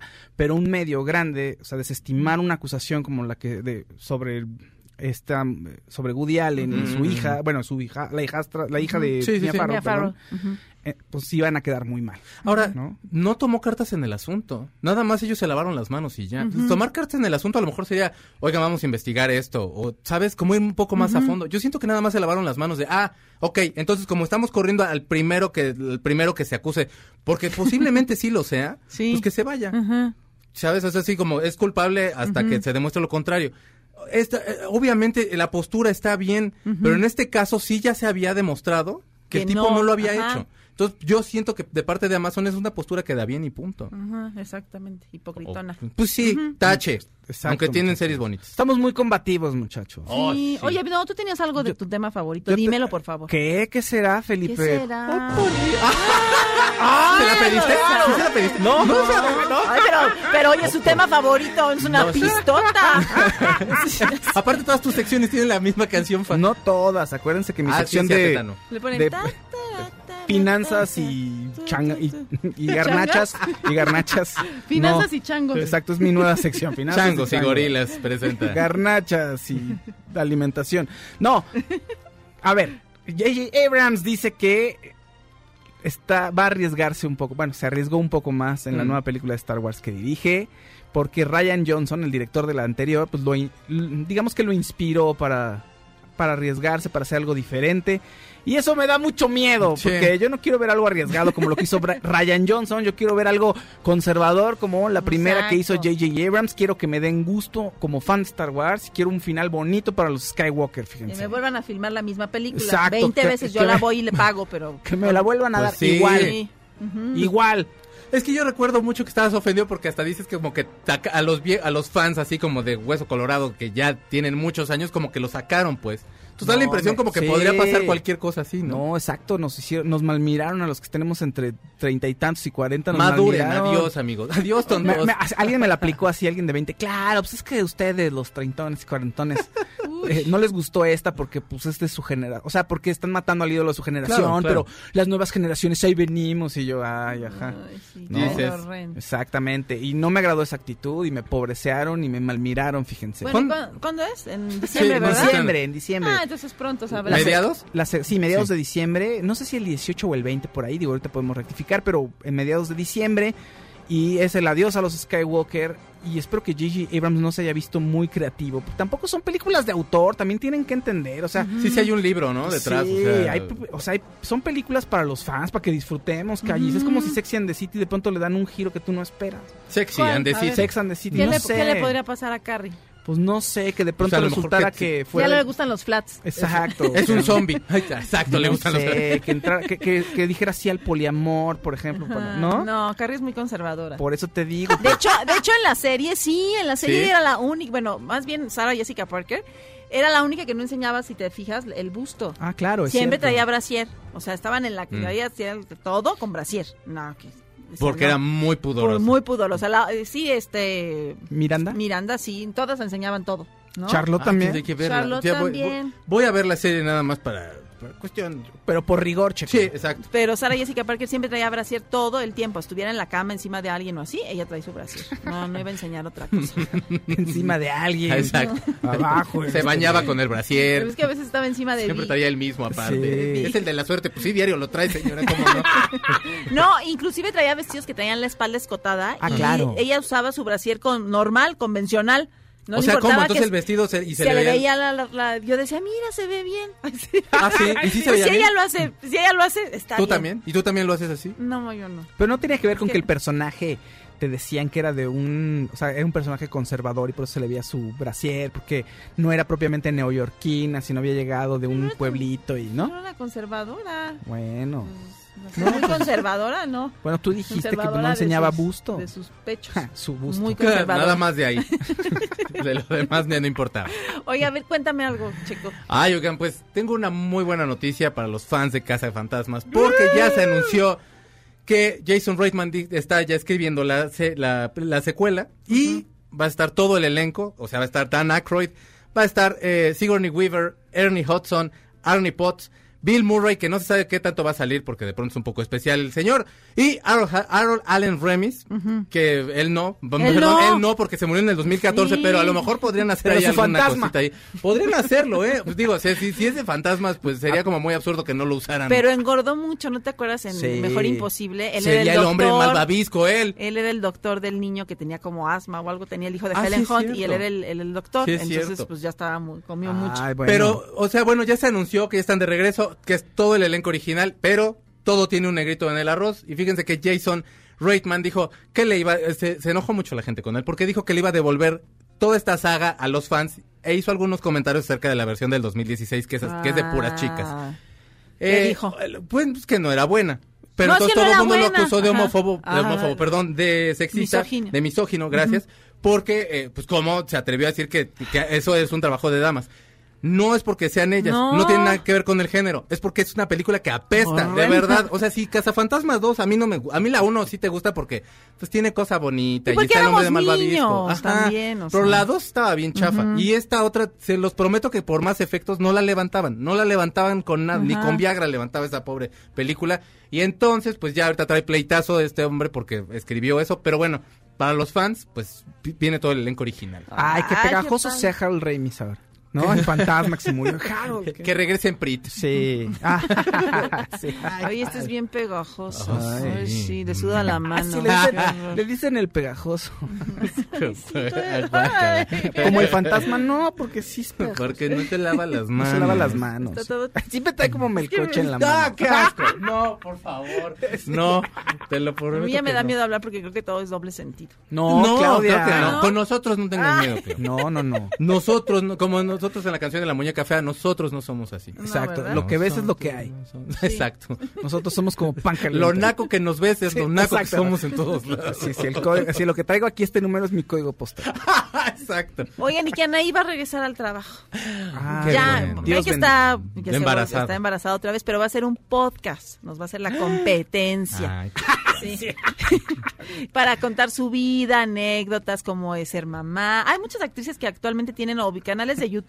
Sí. Y yo veo que tienen muchos Oye. seguidores y que les muchas marcas Claro. les piden que se anuncien con ellas. Entonces dicen, esta crema que tienen unas marcas súper que no conoces para nada, una marca shalala, shalala, esta crema es buenísima. Y digo, tú estoy segura que tú no usas esa crema, porque Claro, si pero- usaras esa crema no tendrías ese cutis. Claudia. Oye, y, Pero a lo mejor esas cremas sí las usa Manuel Velasco, que es su marido. Ah, la mejor. Y entonces Ay, él tiene esas, muy pues, buen cutis. Pues por Pues eso. sí, imagínate. Sí. Parece niño. Oye, Anaí en una de esas va a cerrar todas sus frases con, bueno, eso digo yo. Ah, estaría bonito. Que diga, bueno, yo opino tal, tal cosa de, Bueno. de- no de todos los temas, de política, de acoso sexual, de, de, de nutrición, de todo, y al final, bueno, eso digo yo. Ya, ya no, acabamos. ¿y ¿no te acuerdas del comercial de, de uno de Si serás, si serás que ella tiraba los trastes? ¡Ay, ese era muy bueno! Que decían, Sí. cuente hasta 10. Sí. Entonces decía, sí será, sí será, sí estaba chiquitita. Ah, y entonces contaban hasta 10 de- y ya no le daban su Sí, Mi mamá no contaba hasta 10, a mí sí me pegaba. Sí, Itzel es algo que veía tu abuelita, porque así nos la aplica Itzel Ajá. cuando no entiende Anaí era chiquita, Ay, sí. tenía como 3 años. Exacto, Fue porque Itzel. fuimos niños. eh, Oigan, María vamos a ir a un corte aquí en Dispara Margot Dispara a través de MBC Radio, pero ahorita regresamos. become a habit to me. Ooh, I'm loving you. Aunque pase el tren, no te cambies de estación. Después de unos mensajes, regresará Margot. Este podcast lo escuchas en exclusiva por Himalaya. Todo lo que sube, baja. Y todo lo que se va, tal vez regrese. Lo que seguro es que ya volvió Margot. Estas son las balas de Margot. El cantante Robbie Williams confiesa que su vida cambió desde que se convirtió en padre. La paternidad le dio una razón para vivir. ¡A vivir! Estamos de regreso en Dispara, Margot Dispara a través de MBS Radio. A mí este señor me choca también. ¿Robbie Williams? Ay, ¿Yo? sí. ¿Por qué? Ah, ah, yo dije, este señor le hace así y me apunta. A mí, o sea, a mí me gusta, a mí me gustan mucho can- las- algunas canciones. No, bastantes canciones, me cae pero gordo. de ¿Por? todo opina. Es como Carmen Salinas Ajá, también, ya de sí, todo opina. sí me- Pero ¿por qué te cae gordo, Clau? No sé, primero me gustaba y luego ya me cayó gordo. Ahora, te tendría que caer bien porque él también cree en los ovnis y todo eso. De hecho, se, se- se supone que iba a haber como un choque, creo que, no me acuerdo si era lo del choque del meteoro por ahí, algo así, y contrató unos guaruras para que no lo secuestraran los aliens. Ah, Historia real. Mi vida, ¿es en serio? Historia real. Pero espérense, pero tenía que estar en una crisis ahí de excesos, ¿no? Eso No, suena como... está a- normal. Ya estaba juro, rehabilitado. ya. Sí, ya, ya, ya, ya. Se supone que ya no se mete nada y así, Yo pero sé. creo que siempre trata más bien de llamar la atención con, con todos los con todos los comentarios que hace. Por ejemplo, o sea, hace más de 20 años le dijo a Liam Gallagher que se, que se subieran a un ring y se pegaran. Tiene como dos semanas que le volvió a pedir lo mismo porque, pues, no sé. O sea, Y ya ya no ha sacado canciones nuevas, no sé. Y ya es papá y no usa drogas, según esto. Yo me he Ah, dado ya cuenta pinta canas, mi aquí entre nos que la gente que le cree en ovnis y esos son un poco raros. No yo, pero todos los demás Todos sí. los demás sí, Vean a pero Jaime no. Maussan y todos los Jaime Maussan se ve muy normal. Se ven así como raros. ¿no? Sus ¿No tacos de serán otro aliens? planeta. Aliens A lo de mejor verdad. Reptilianos. Son reptilianos, Claro mueven la no. cola. Sí. Oye, cuéntame algo que está horrible que en Japón, que no hay cacahuates japoneses, no lo puedo creer. No, de allá no son los cacahuetes japoneses, tampoco de allá te permiten usar zapato bajo. ¿Qué? De- a principios de año uh, hubo un movimiento de algunas chicas, las cuales están como, como al servicio al público, digamos. Entonces están en el mostrador, o son aeromosas o demás. Y no les permiten usar zapato bajo. Porque dicen que es parte de la estética. Se hizo tan fuerte que el primer ministro de Japón entró a decir que, que, o sea, que no hay cambios, que así es como es y punto. Ahorita hay un movimiento muy fuerte que se llama Glasses are forbidden, que sería como los, los lentes están prohibidos. Porque habemos muchos que yo creo que sin este elenco eh, nos quitan los lentes, pues prácticamente este programa no existiría o lo haríamos en braille porque todos estamos bien ciegos. Ah, están prohibidos los lentes Y están también. prohibidos los lentes si tú eres como pa- parte de personas que, que se dedican como al pues, servicio al público. Y si no tienes para operarte. Pues ni modo. Y, so- y, y peor si tienes kimono, porque lo que dicen es que, que, que rompe Pues como sí. toda la tradición Sí. y todo esto. Entonces el movimiento está tan fuerte que Derechos Humanos ya entró a decir Pues que eso sí, es discriminación hacia la mujer, porque es obviamente hacia la mujer todo esto. Pero pues Japón, Asia, ustedes sabrán, este, pues, igual les, les importa poco lo que pueda decir Derechos Humanos, entonces pues aparentemente todavía no sale el primer ministro a decir nada, todavía realmente no pasa nada, pero se está haciendo un movimiento bastante fuerte porque pues no les permiten usar los lentes. Y la verdad es de que los que estamos ciegos sí le sufrimos, aunque sea la cabeza sí te duele si no traes los lentes. Ah, no, claro, es un terror. Yo Pero tuve que ir a que me volvieran a hacer la graduación y dices, ay, ¿cómo me subió tanto? ¿Qué hice? ¿Y este perro va a ser mi guía? Sí, es una rata, señor Ponce. Pero, ¡ah! Ay, con razón, tenían los dientes muy afilados. ya me mordió. No, pero... oye, pero ah, también hay veces que yo, por ejemplo, cuando me... Yo dije, yo me opero y ya no uso lentes. Mm. Pero me dijeron que no tenía el estándar o no sé, los niveles para Sí. operarme todavía. Entonces yo dije, No bueno, nivel. entonces, no tengo, me dijeron, no tiene nivel. Tiene nivel. No tiene usted ojos, Alcanza el nivel, ¿Cómo lo cuando esté más ciega, venga, Para- ¿no? Exacto. Oiga, pero sí, ¿qué nivel de mujer? Véame. no. No, pero sí te pueden nivel de, rechazar ese- con de eso. esos con los que cuelgan las cosas los ¿La carpinteros.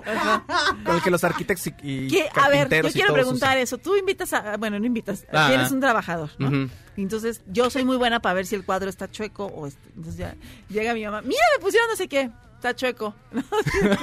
Entonces, cuando me lo están poniendo algún cuadro nuevo o un nivel. reloj, me dicen, le digo, le- le- y me dice, y le digo, no, yo le, le digo, al, tra- digo al trabajador, le digo, oye, está ¿Vas chueco. a ir o no vas a ir? Ah, sí, ah, sí, ¿verdad? Déjeme sacar el nivel. Ah, le digo, ¿traía el nivel? ¿Por qué no lo usó? Porque a ojo de buen cubero pensó que lo iba a lograr, pero no pensó que encontrarse si contigo tienen y el tus nivel, pues sáquenlo, ¿para qué lo traen? ¿Para qué lo cargan? No se guarden el nivel. No, no se Pero guarden dale nada. chance, pues pensó que lo iba a lograr, lo que pasa es que no pensó que tu superpoder No, fuera pues es ese. que yo sí veo si está asimétrico algo. Yo nunca me doy cuenta. Claudia, qué fuerte está Sí. eso. Sí. Eh, ¿Tienes como una obsesión con lo asimétrico? Sí. ¿Sí, de veras? No me gustan las cosas asimétricas. O sea, me gusta que todo esté así. Pero parejito. Perfectamente. Todos somos asimétricos, ¿no? O sea, Pues se supone. O sea, si te ves al espejo, creo que hay un brazo que está un poquito más grande. Tienes que el una otro. pata más grande En que The la Walking, otra. Dead, en The. Walking Dead están más asimétricos que de... Ah, no, Sí. bueno, ahí sí, pero como por, por naturaleza, Están ¿verdad? chuequitos, mi calliza. Son chuequitos. Tienen problemas de postura los de The Por eso Walking Dead, caminan como pasito tun tun. Pasito tun tun. Bueno, si tienen su nivel, ya saben, sáquenlo. Para eso es. Buenos días. Buenos días. Este, una disculpa a todo el auditorio. Vengo llegando, soy Sergio Zurita. Y choqué. Eh, afortunadamente, nada demasiado grave, pero sí muy aparatoso. En el segundo piso del periférico. Uy. Entonces, este, ves que siempre hay un imbécil. Esos imbéciles, ¿por qué no se mueven? Claro. bueno, este, Ahora es- este, el, el motor del carro se movió. Entonces no, había- o sea, no es que no quisiéramos mover el auto, no podíamos Ay, mover Dios el auto. mío. Este, entonces. ¿Estás pero ya bien? estoy- sí, perfectamente. y- y el señor Alfredo? El señor Alfredo Rocher está muy bien. Ah, bueno. este, Ah, mucha um, luz, Alf. Sí, lo que pasa es que eh, su mami ha estado grave, la han operado un par de veces la semana pasada. Y es posible que la operen una tercera vez. La señora tiene mucha fuerza, pero tiene 92 años. Ujú. Entonces, este, pues el nivel de estrés es entendible. Alfredo es el mejor conductor que he conocido. Nos, este, conoce la ciudad como, pero esas cosas pasan. Sí, claro. Este, una disculpa. eh, estamos en Dispara Margot Dispara a través de MBS Radio, mi querido Fausto. Eh, digo lo que tengo que decir, Sí, Felipe. sí, por favor, padrísimo. por favor, sí. el único buen fin que conoces es el del partido en el que tu equipo gana. Tenemos una buena noticia para ti y tu auto Nissan fuera de garantía. Sabemos que nada reemplaza al original, por eso este buen fin déjate sorprender con la línea de refacciones Nissan Value Advantage, refacciones VA y llévate todas las piezas que necesitas al 2x1. Es decir, paga la refacción de mayor precio, te llevas la otra, ¿no? Ese es el Ah, 2x1. ajá. Y ve con la tranquilidad de saber que es Nissan. Promoción válida del 15 al 18 de noviembre de 2019. Consulta términos y condiciones en tu, distribu- tu distribuidor autorizado Nissan. Vamos a un corte, regresamos a Dispara Margot Dispara a través de MBS Radio. Vamos a hablar de la mejor obra que he visto en todo el año. Regresamos.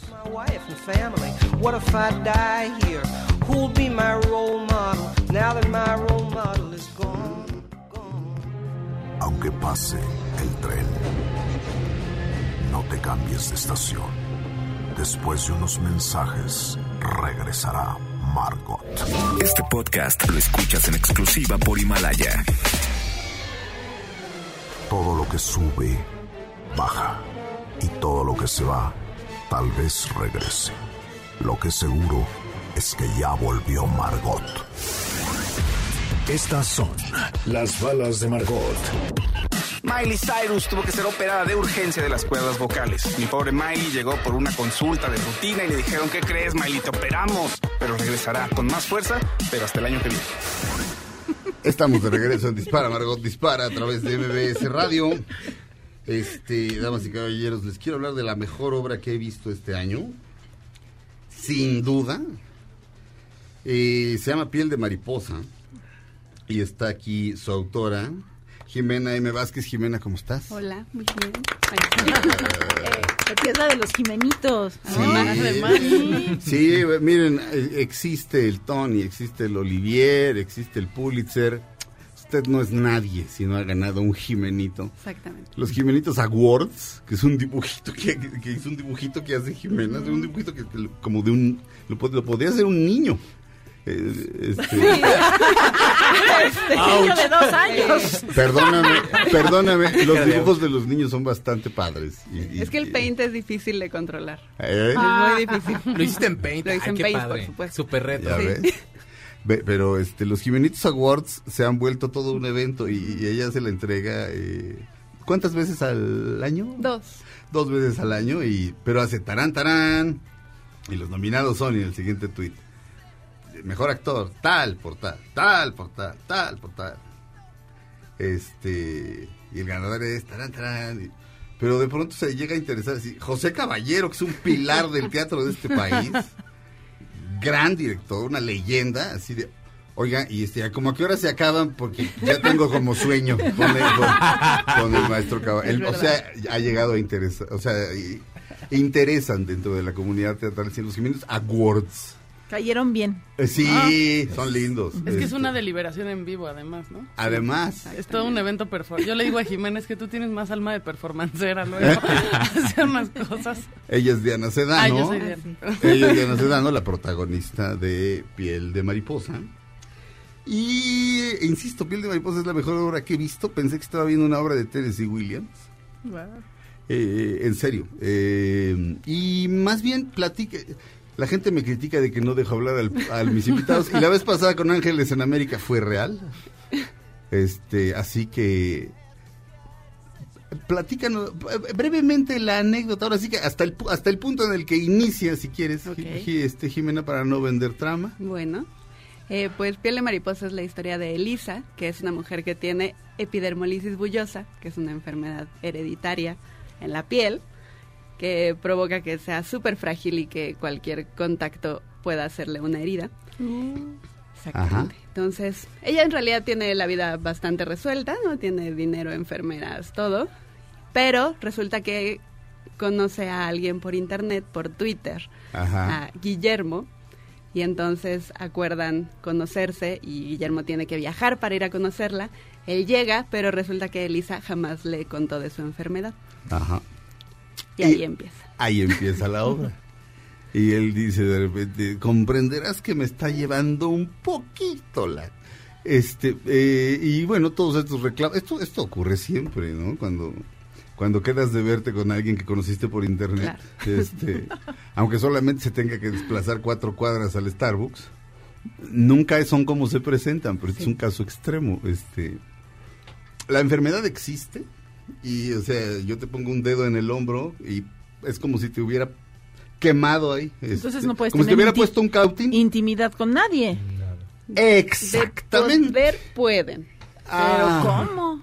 Bueno. Porque sí, no son intocables. Justo la asociación Debra en España tienen toda una campaña de que no son intocables. Sí los puedes Ah, tocar. Solo si hay que ser Muy Cuidadosos. cuidadoso. Sí, o sea, la caricia sí es ah, casi que al aire. Bueno, pe- pero, pero en la obra, por cierto, eh, el otro actor, ¿cómo se llama? Guillermo, Guillermo Nava. Guillermo Nava, estupendo actor.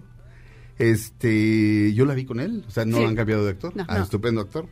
Este, mm, bueno, hay, hay momentos en los que quiere tocar a- al personaje de Diana que es Elisa, Elisa. Pero es- haz de cuenta que él está a tres metros y se acerca y ella se hace para atrás, así. Lo cual eh, me da una idea, de- o sea, me, me- me dio la idea, tal vez, tal vez estabas dramatizando, que por eso eres dramaturga. Eh, pero el asunto es que está toda, el personaje está todo vendado. Eh, hay que cambiarle las vendas. ¿Cuál es el procedimiento que hay que hacerle al personaje? Este, ¿podrías, Diana, ¿te acuerdas? Bueno, obviamente te acuerdas. ¿no? Bueno, hay un momento donde, donde justo hablan de qué es lo que ella se tiene que hacer todos los días, ¿no? Que es, todos los días hay que cambiarle las vendas, eh, poner unas pomadas, poner unas vendas limpias, el baño tiene que ser muy, no se puede bañar, por ejemplo, en la regadera porque golpe el del golpe agua. del agua la puede lastimar. Entonces Ajá. tiene que ser en tina y con, con toallas muy, muy suaves, muy delicadas. Aún así, y ella, o sea, y estas son palabras de Elisa, aún así cualquier movimiento en falso, que puede ser cualquier cosa, le puede despegar un pedazo de piel. O sea, Ay, desprender Dios literalmente mío. Pues la piel. mal. Y entonces, en, en relación a esto que menciona Sergio, sí hay, ¿cómo le da? O sea, la pregunta era cómo le dábamos representación Sí. a eso que sucede en la sensación de un personaje, ¿no? Entonces queríamos un poco eh, eh, poner a juego eso en la relación de estos dos. O sea, que cada vez, además de que es alguien que sí se puede lastimar, eh, digo, no, no son intocables, pero se puede lastimar fácilmente, ella no está acostumbrada o imaginamos que ella no está acostumbrada a la relación en vivo con las personas. Probablemente ella se relaciona con el mundo de manera virtual. De hecho, ella dice que liga mucho por internet Pues sí. y les manda direcciones como falsas. Entonces, ti- tiene todo un juego en relación a eso y cuando se presenta finalmente este chico que le gusta cada vez que él se va a acercar, ella entre que tiene un deseo enorme de que él se acerque y una y un miedo y un miedo muy grande. Entonces queríamos darle juego un poco a esa relación. De ahí, de, de ahí viene el asunto de que me recordara a Tennessee Williams. Ah, hay un libro, eh, el mejor libro que he leído sobre un tranvía llamado Deseo. Este, se llama The Moth and the Lantern, o sea, la Polilla. la polilla, Ajá. la polilla y la polilla y la linterna, digamos, la polilla y el foco. Eh, y habla de cómo una polilla, que es Blanche Dubois, en un tranvía llamado Deseo, se siente absolutamente atraída por, por la luz de la polilla y esa luz la, la puede destruir. Ujú. que la polilla, digo, la, la, la linterna es Stan- Stanley Kowalski, la, pues la- el foco, el- Ujú. este, linterna no es, no es la traducción exacta, es un falso cognado, pero, pero hay- eh, y en ese sentido, en, se- en- en esencia es una historia de amor, ¿correcto? Sí. Este, y atraviesan como por eh, procesos por los que atraviesa cualquier historia de amor, solo que de una manera muy particular. Me gusta mucho cómo, ¿quién dirige? Isael Almanza. Bien, él este resuelve porque el personaje de el personaje de Diana, el que tiene esto que se le conoce como piel de mariposa. ¿Cómo es la enfermedad en, en, en- en latín? Epidermolisis bullosa. Epidermólisis bullosa. Puede nadar. Y hay un momento en el que, en el que está nadando. ¿Y cómo lo resuelve? La, la- lo que más me sorprende de la obra es la sencillez. Dije, Claro, ¿qué, qué le andas buscando? Tres pies al gato. Así. Y no voy a decir cómo, por supuesto, para que vayan a verla, pero verdaderamente me quedé muy, muy, muy conmovido, sorprendido. eh, ah, y la, la obra además es como una, como una invitación a atreverse a amar este y a no renunciar al deseo y Sí, esto es como un pretexto. La enfermedad es un pretexto para no relacionarte, ¿no? No, no exactamente. Como una coraza. Bueno, tú puedes, de alguna manera. digo, para- ella sí la tiene, pero uno no, pero uno a veces... Sí, Lo pero encuentras la analogía, ¿no? Exactamente. O sea, hay- Exactamente. O sea, hay una fragilidad de- del sujeto cuando decide amar, en donde, o sea, cuando, cuando sucede, ¿no?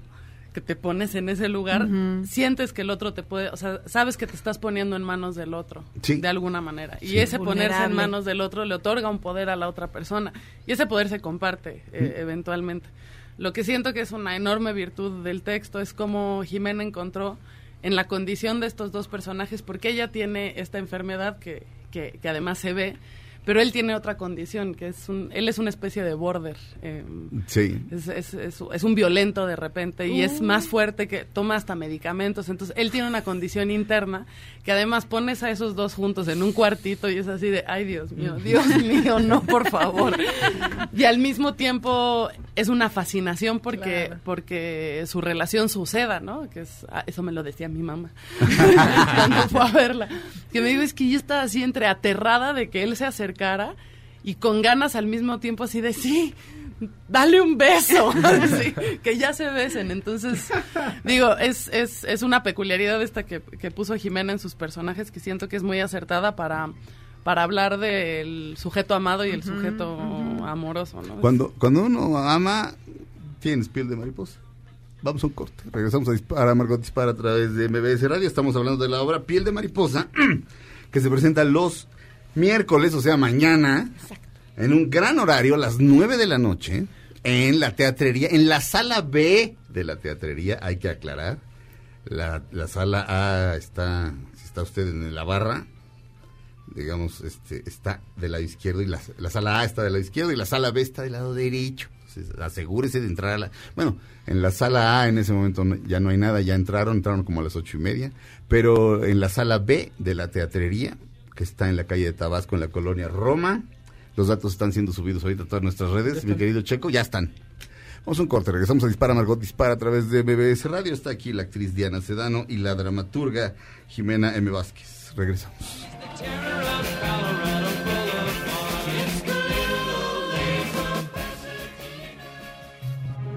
Aunque pase el tren, no te cambies de estación. Después de unos mensajes, regresará Margot. Este podcast lo escuchas en exclusiva por Himalaya. Todo lo que sube, baja. Y todo lo que se va, tal vez regrese. Lo que seguro es que ya volvió Margot.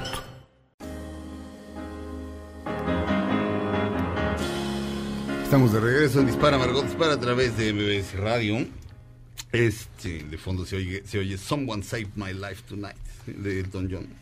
Pensé en esa canción después de ver la, la obra porque hay una alusión a las hay una alusión a las mariposas. De hecho es La obra, la, estamos, estamos, este, aquí están eh, la actriz Diana Sedano y la dramaturga Jimena M. Vázquez, y estamos hablando de Piel de Mariposa, que insisto, es la mejor obra que he visto en todo el año. Me quedé. Dime, una cosa, es, de esas obras que tengo la impresión, eh, Jimena, de, de que la de que la escribiste de una sentada. Eso no quiere decir que la pensaste de una sentada, pero creo que- tengo la sensación de que la obra salió en tres semanas o menos. Claro, después de haberla pensado dos años, eh, estoy totalmente equivocado. Ha- Hay algo en lo que sí, sí acertaste. Eh, Me tardé como tres meses en incubarla, Ajá, digamos. ajá. Y luego salió bastante fácil. Sobre todo lo que tiene de particular es que yo siempre hago grandes carteles, grandes murales en mi casa y rayo y planeo ahí toda la obra. Y con esta solo puse las escenas en un pizarrón y las iba escribiendo y las iba acomodando. Así decía, ahora sigue esa de ahí. Y escribía la escena. Ajá. Ahora esta y así. Entonces sí la escribí mucho de oído. Sí. Yo digo. Eh, te, daba la impresión de que se escribía sola. Digo, creo que cuando uno entra en cierto estado, como que los personajes empiezan a hablar solos, ¿no te pasó? Sí. Tú- Bueno, sí, bueno, es que tú es esquizofrenia siempre. qué bueno, qué bueno, qué bueno. Cuando no pase, preocúpate, pero. Pero. em, dime, de, casualidad, pensa, este, te, te vino a la mente el asunto de Tennessee Williams, el asunto de, de, de, estas mujeres frágiles enfrentadas a estos machos, machos, a veces en el buen sentido, a veces en el mal sentido. Kowalski es muy simpático como hasta la escena 7, en un tranvía llamado Deseo, por Eh. decir. Eh, pero en La Rosa Tatuada el macho es un gran hombre y, y la obra es feliz, este, por, de- por mencionar dos, dos, dos obras, pero, nada que ver. eh, Tal Pues, vez, eh, igual y el, digamos, el paradigma, ¿no? Del binomio de personajes está en el aire. Puede ser que sí, incluso puede ser que no era por esos tiempos que había un, un montaje del tranvía. Bueno, Sí. porque fue hace dos años que A- yo, a- o tres así. años que yo escribí Piel de Mariposa. Algo así. Es posible que la haya visto por esos tiempos, puede ser que sí. Pero no, no, Pero no consciente, no. Ajá, no a nivel consciente. No. Y y recuerdas ahora sí que el momento eureka, así de claro una mujer con esto y, de- y un tipo, eh, eh, ¿recuerdas ese Sí, momento? yo estaba escribiendo otra obra que es de Ajá. unos perritos, Ajá. donde un perrito era un border collie que era borderline, el perro era borderline. El- el perro era- era fron- sí. eh, Es- no las escribía más o menos al mismo tiempo, ya tenía la otra, no me acuerdo. La cosa es que eh, Guillermo en la obra no tenía nada, era un tipo normal y yo llevaba como 10 páginas y todo era aburridísimo porque nada más le contestaba cosas y de repente como que volteé a ver al perrito y dije, ¿te puedo agarrar esta característica de tu personaje? Gracias. Y en ese momento yo creo que fue el eureka, el eureka, Ok. cuando uno corría para un lado y el otro para el otro y como que se chocaban a fuerza. Porque esto, de que la enfermedad de él no se, no se ve. No se y, de, y de hecho no se manifiesta más que en momentos este, extremos. Es más, hasta es un poquito spoiler que les digamos esto. Ah, no, yo creo que no. Yo, yo creo que no. Este, no lo creo. Eh, o sea, yo, yo creo que la obra va mucho más allá. O sea, la obra es, es, este, la obra es, híjole. Eh, Diana, eh, evidentemente estás fantástica en la obra. eh, eh, si no, no sería la mejor obra que he visto. O sea, todo está, es la mejor obra que he visto del año, pero la actriz está mal. No, No. obviamente no. Pero, ¿cómo, cómo abordas un personaje así? Eh, oh, Pues un poco, hay este principio que gusta mucho de nada humano me es ajeno, ¿no? Ah, Entonces, ok. Hay un principio de fragilidad de este personaje ajá. que está tan claro el símil de cuando uno ama en ese estado de fragilidad que mencionas, Ujú. que siento que me, me resultó de fácil acceso, o sea, no de fácil después de ejecución ni de hasta dónde tiene uno que profundizar, pero ese principio de fragilidad, que además tiene una cosa como medio clownesca también, alguien que está como todo el tiempo abierto, o sea, me acordé mucho de mis clases de clown cuando Ajá. estaba estudiando, o sea, que hay algo que el pecho siempre tiene que estar abierto, o sea, que Sí. tienes que estar Sí. un poco, no, no, no, no sabría bien cómo Pues definirlo. es que es, que es, re- es que es un poco, un poco como retando, pero además al mismo tiempo Pero abierto. estás estás abierto.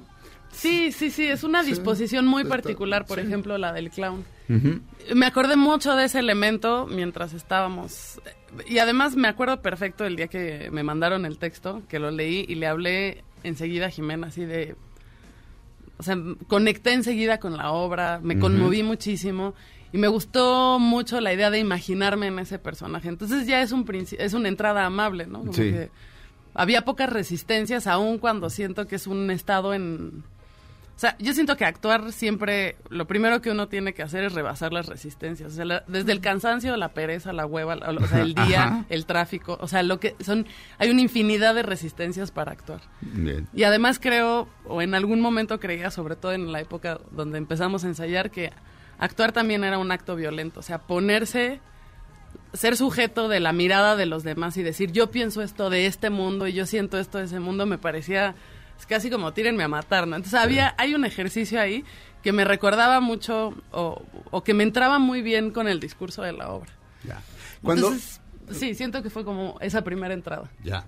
Este, se nos acabó el tiempo, pero ah, eh, sí, bueno, se acabó el tiempo del programa. Este, pero ya que mencionas el clown, uno se ríe mucho en la obra, se ríe, se ríe uno muchísimo, llora uno mucho también, este, pero la obra es increíblemente divertida, además tiene el don de la brevedad, hora y cuarto, más o menos. Sí. Pero es, es una verdadera maravilla. Este mm, mañana, o sea, todos los miércoles hasta el 18 de diciembre a las 9 de la noche en el- la sala B de la teatrería. La teatrería está en Tabasco, 152. en Tabasco 152. Muy bien. Este y métanse a- al- al Twitter de es, es piel es Cartago o Ah, Cartago. arroba mujer de Cartago. Arroba mujer de Cartago. Es Cartago. ¿eh? Arroba mujer de Cartago es el, el- el- la página. Y, y arroba Jimena M. ¿eres tú? Jimena MV. Arroba- Soy arroba- un perrito afgano. Ok, Jim- arroba, Jim- arroba Jimena V. eh, en arroba Diana guion bajo Sedano, Sedano con ese. Y ahí este. Eh, Hay hay, promociones. promociones, hay promociones todo, el- todo el tiempo de dos por uno. Ahorita pueden agarrar una promoción, este, pero en serio, lo mejor que he visto en el año. Este, me quedo corto, eh, nos quedamos cortos, pero vamos con esto, mi querido Felipe. Muy bien. Amigos, ya me quiero deshacer de mis llantas y no me malinterpreten, no estoy tan gordo, no, en serio, ya no estoy tan gordo. O tal vez sí, pero me refiero a las llantas de mi auto. Se imagina caminar diario kilómetros y kilómetros por la lluvia, por caminos de asfalto caliente, por el sol, terracería y demás condiciones de cada camino. ¿Creen que sus tenis y zapatos aguantarían tanto? Lo mismo pasa con sus llantas de nuestros autos. Por eso es muy importante siempre revisar que estén en perfectas condiciones. Eso es, eso es un hecho. Si ahorita mis llantas no hubieran estado buenas, no estaría yo aquí. Afortunadamente para todos nosotros, eh, nuestros amigos de Nissan tienen una super promoción para este buen fin, donde podremos estrenar cuatro llantas pagando solo tres. ¿Me escucharon bien, amigos? Este buen fin, Nissan las llantas están al 4x3 y con balanceo gratis incluido. No dejen pasar esta oportunidad y visiten a los expertos en su distribuidor autorizado Nissan y que nada los detenga de disfrutar esta promoción. Promoción válida del 15 al 18 de noviembre de 2019. Consulta términos y condiciones en tu distribuidor autorizado Nissan. Insisto, piel de mariposa, lo mejor que he visto en 2019. Gracias, Diana. Gracias, muchas gracias. Gracias, Jimena. Gracias. ¿Y qué creen? No va a poder ganar mejor obra en los Jimenitos Awards, a pesar de ser la mejor obra del año. Digamos todos adiós. Adiós. Quédense con la gran Pamela Cerdeira. Esto es Dispara, Margot Dispara. Ahora en un tórax vive alojada la bala que Margot disparó. Nos oímos mañana. Si un proyectil de plata no me traspasa el corazón. MBS Radio presentó Dispara Margot Dispara con Sergio Zurita, Fausto Ponce, Claudia Silva y Chaco Sao. En el entretenimiento. Estamos contigo. Este podcast lo escuchas en exclusiva por Himalaya. Si aún no lo haces, descarga la app para que no te pierdas ningún capítulo. Himalaya.com